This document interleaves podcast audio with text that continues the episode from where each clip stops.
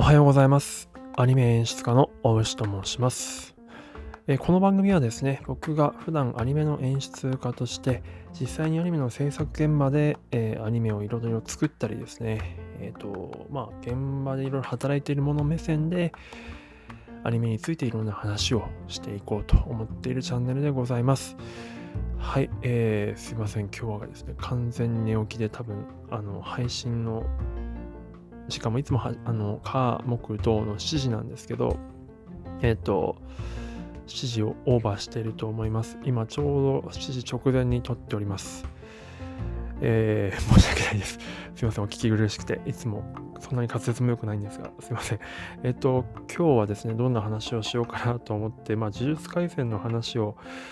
まあしたかったんですけどもちょっとですね今本当言い訳なんですが、ちょっと今パッタパタしておりまして、ちょっと準備ができてなくてですね、まあ、こんな感じの、えーランキング、えー紹介記事があったので、ちょっとそれに逃げようかなと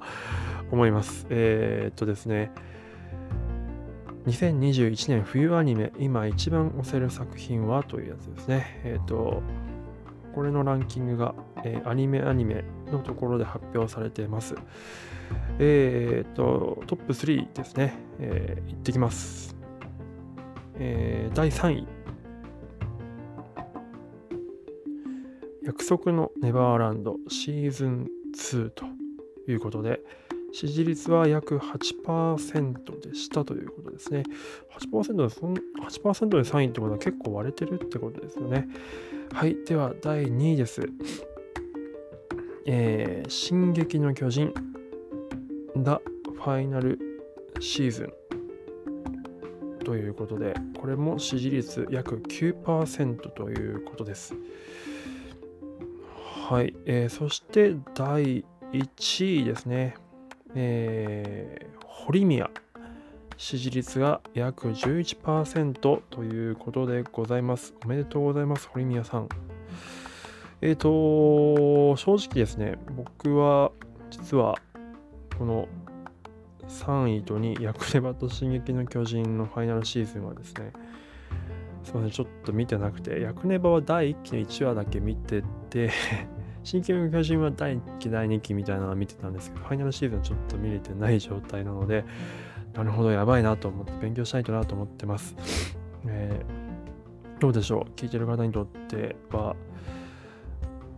やはりなるほどっていう感じなのか。でも支持率をこうこんだけ分けてるのを見ると、うんともっといろいろと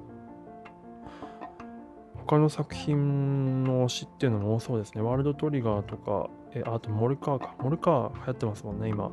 あとまあ SK8 も結構話題になったりとか、うんと無色転生、ゆるキャンとかもありますよね。まあ、そういったのが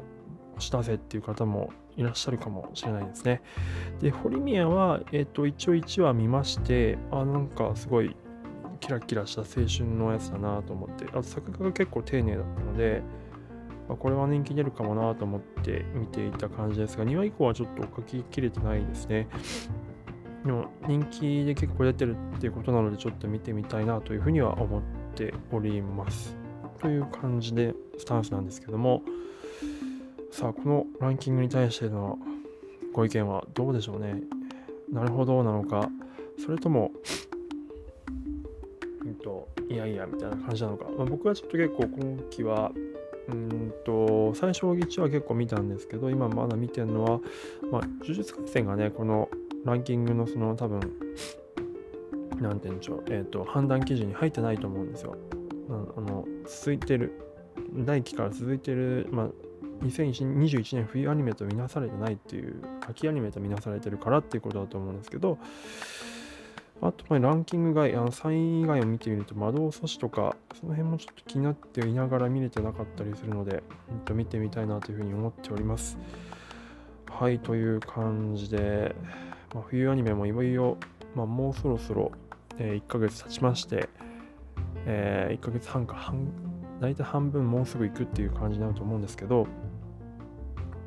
うんと、どうなっていくのかという感じですね。